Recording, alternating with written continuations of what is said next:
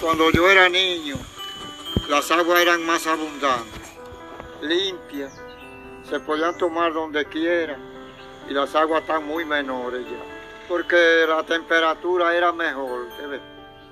La seca no castigaba mucho, las aguas se fueron poniendo más, más difíciles y más, con más dificultad. El cambio climático es la variación que se viene experimentando en el clima a partir de la revolución industrial, producto de las emisiones de gases de efecto invernadero generadas por las actividades humanas. Las temperaturas en la Tierra son aptas para la vida, gracias a un proceso natural llamado efecto invernadero, que está siendo alterado por la acumulación excesiva de gases de efecto invernadero en la atmósfera lo cual aumenta la temperatura promedio del planeta, fenómeno que conocemos como calentamiento global, y que perturba el sistema climático. Lo que nos lleva a preguntarnos, ¿cómo afecta esto a la región de América Central y el Caribe? El cambio climático no es una ilusión, es una realidad. República Dominicana es parte de una isla con Haití. Somos como nación la octava más vulnerable, Haití es el tercero más vulnerable y vulnerable significa eh, que podemos ser afectados. Afectados básicamente eh, con dos situaciones, grandes periodos de sequías y algunos periodos de inundaciones. Nosotros sentimos la vulnerabilidad. Entonces, al ser vulnerables nuestro país al cambio climático, eso significa que hay una repercusión directa en la producción agrícola, la producción de frijoles, que es uno de los alimentos principales de, las familias nicaragüenses, en la producción pecuaria de carne y de leche, y entonces es un tema de prioridad nacional. En Guatemala tenemos 22 etnias de eh, lingüísticas y sobre todo con relación a los mayas los mayas sabían desde tiempos de antaño de qué iba a ocurrir con el mundo si se descuidaba el tema del agua que debiera de ser utilizado de manera razonable. Inundaciones, deslizamientos y sequías prolongadas son solo ejemplos de una larga lista de severos impactos que se suman.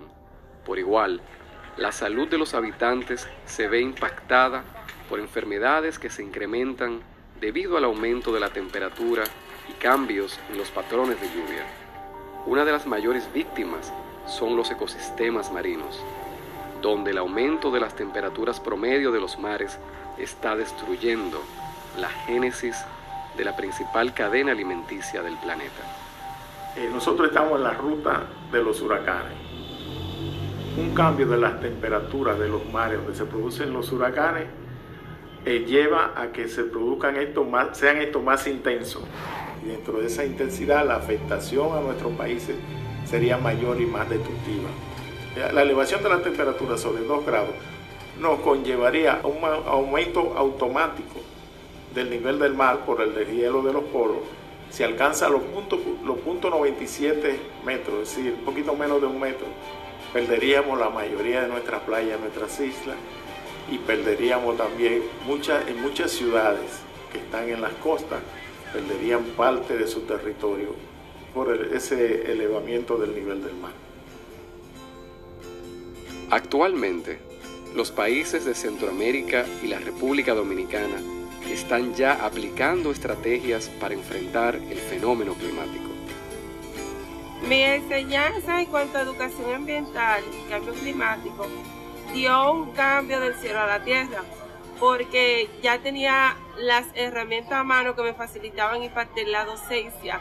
Me enseñó que el docente puede ser creativo dentro del aula, que puede ayudar a que los estudiantes desarrollen sus experiencias, que sean portavoces en su comunidad y que se conviertan en ejemplos como ciudadanos. Importante uno, la educación ambiental, primero en las escuelas. Tenemos que educar a nuestros niños y nuestras niñas, también en los colegios, pero también tenemos que hacer educación sostenible. O sea, no solo educar en la ciencia pura, y en conservar la naturaleza, sino que también aprender y educar en producción sostenible, que eso implica el equilibrio con el consumo responsable. Entonces ese es el, el siguiente nivel.